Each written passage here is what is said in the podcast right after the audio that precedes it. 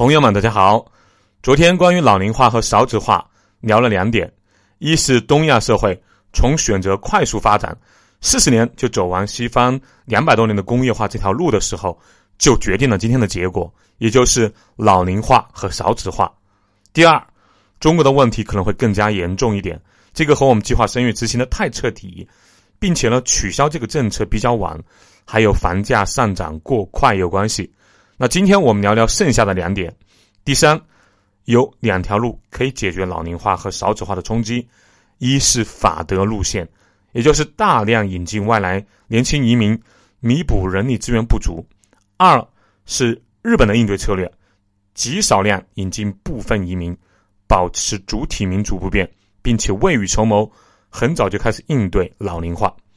那我们分别说说。这两条路各自的优缺点和我个人的态度。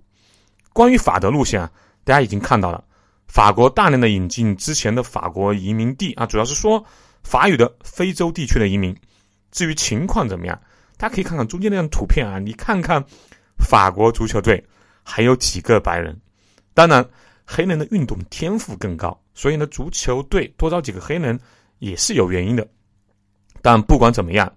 从法国。国家足球队的那个照片啊，你可以看到法国引进移民的那个趋势，非洲黑人来了不少啊。六千万法国人里面，已经有八百多万黑人兄弟了，约占百分之十五的比例，而且这个比例还在逐渐提高，已经引起了法国相关政党和原住民的反弹。另外一个就是德国，之前也说了，德国引进难民，一方面是因为二战的愧疚心理，另外一方面。也是因为弥补本国的劳动力不足，所以德国这十几年从土耳其还有接受难民这两个主要的方式，引进了超过六百万的人口。这些人里面大多都是穆斯林，八千万德国人里面，穆斯林人口已经超过七百万，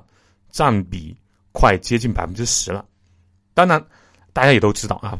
法国和德国这几年经历了多次的街头暴力恐怖袭击。法国的《查理周刊》事件，二零一五年一月七号，不明身份的蒙面人对总部设在巴黎十一区的讽刺漫画《查理周刊》总部开枪扫射，十二人死亡，八人受伤，其中四人伤势严重。二零一五年十一月十三号晚，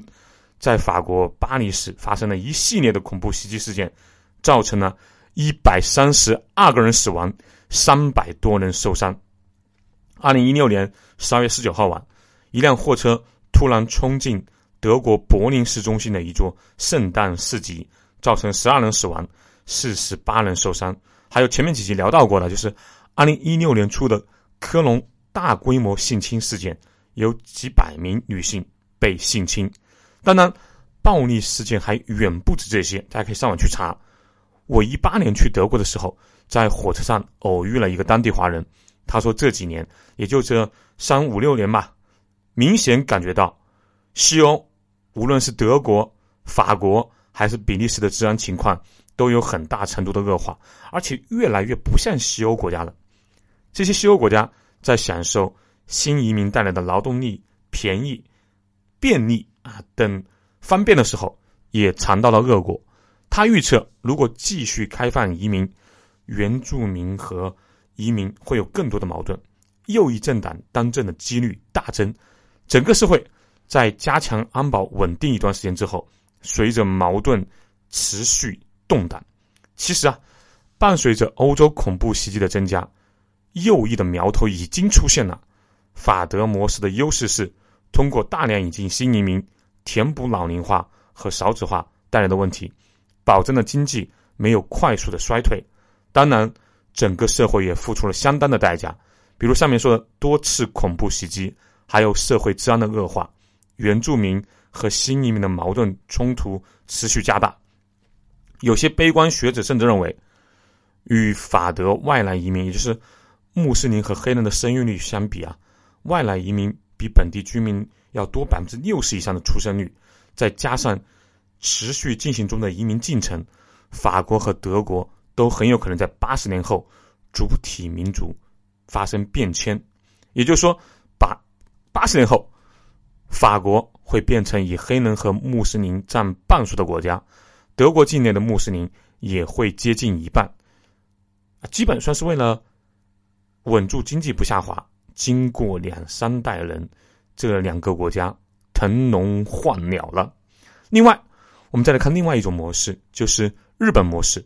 日本每年的外来移民，其实严格说，那不算移民，就是发长期的工作签证。即使有了长期的工作签证，要满足非常苛刻的条件，才有可能移民到日本。而且每年的工作签证就有六万个左右啊，这几年稍微有所上升，也依然在十万以下。被发工作签证的主要是东南亚、印度和中国，还有韩国人。和法德动辄每年大几十万甚至上百万的移民比，一亿多人的日本执行的是不靠移民，靠自己的能力挺过老龄化的政策。在他们看来，民族的纯粹性。更重要，就我在日本看到的情况啊，还不错。日本老人六七十岁也能找到工作，工资不高，但足够维持生活。大家生活水平普遍不差，贫富差距不大，而且整个社会有一种那种淡泊名利、与世无争的感觉。断舍离就是这些年从日本那里传过来的。现在的日本呢，也完全不像三十多年前他们富有天下那种暴发户形象的。八十年代日本人，你去看看各个小说和资料，那就像几年前我们中国人一样啊，在全球疯狂扫货奢侈品。最繁华的八十年代末九十年代初，不少东京人给小费啊，都是几十美元、几十美元给的。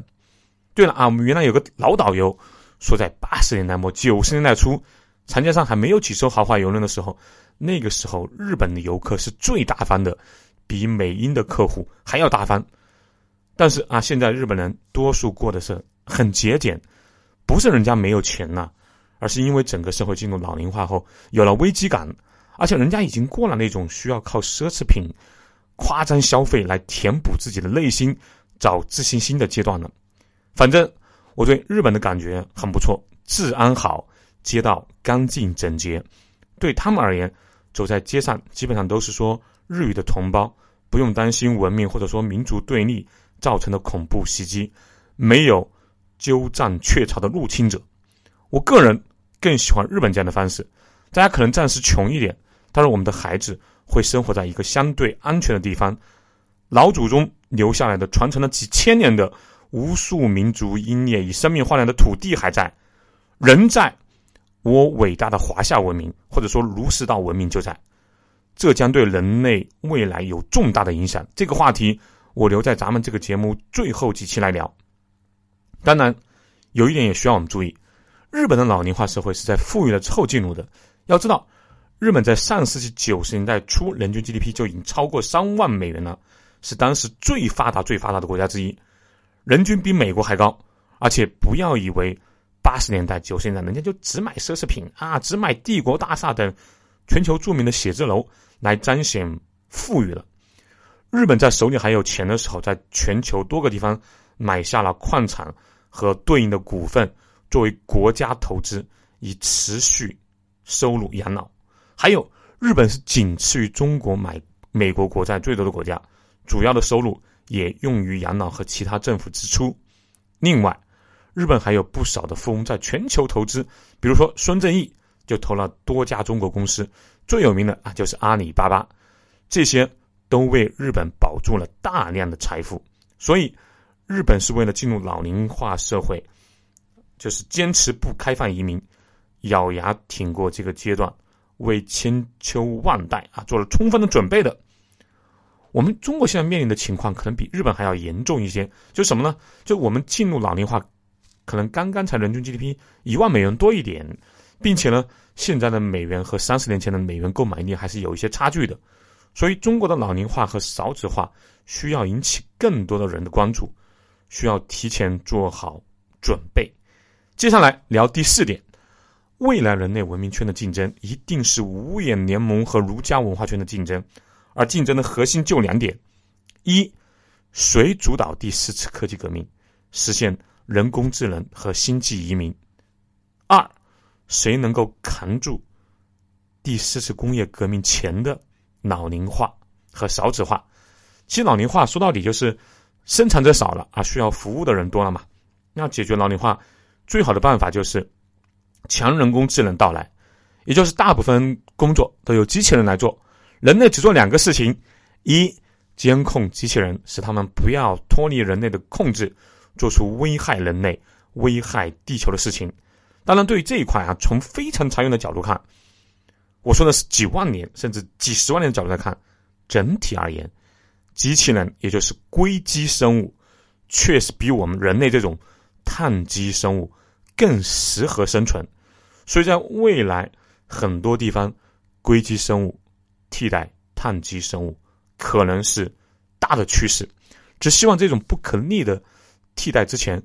我们碳基生物，我们的人类已经实现了星际移民，有部分碳基生物会生活在银河系乃至宇宙的各个角落。啊，这是一个更大的话题了啊！之后再跟大家细聊吧。那第二点，人类要做的事情就是消费和娱乐。我也相信，在未来的两百到三百年的时间就会完成。也就是说，这个世界上绝大多数的工作到那个时候都由人工智能完成，人类全面进入了共产主义社会，一生的绝大多数时间都在享受和娱乐。这里呢，还要岔出去说一句，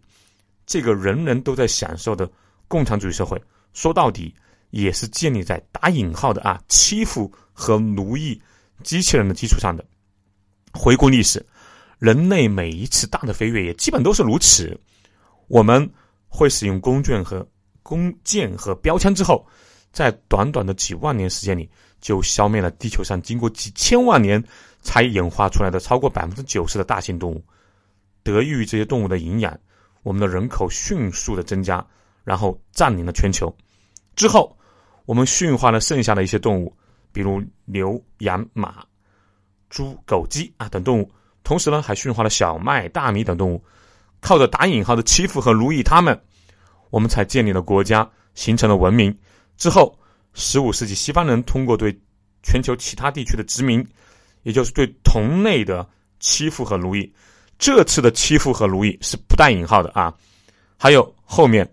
工业革命后，对蒸汽机、内燃机，包括其他家电、电脑等机器打引号的欺负和奴役，我们才有了现在方便快捷的人类文明。啊，扯远了，说回来，现在的科技发展情况看啊，多数专家预测，强人工智能会在二零五零年左右到来，二零八零年附近啊普及。如果预测的还算准确，也就是说，最迟六十年后，人工智能会解决老龄化带来的社会问题。所以，我们要提前应对好，扛住这几十年，就算是为了子孙后代。聊了老龄化和少子化的另外两个判断啊，和我自己的看法。然后呢，我现在回答一个问题，就是今天上午一个群的听众关于昨天的节目问了一个问题，他问。苏老师，您昨天在节目里提到了房价，您怎么看房价还会涨吗？我是这么回答的啊，这是一个比较大的话题。从我看到的资料上看，人类有记录的核心城市，比如说什么伦敦、巴黎、纽约的中心房价呀，一直在涨，而且基本完胜通胀。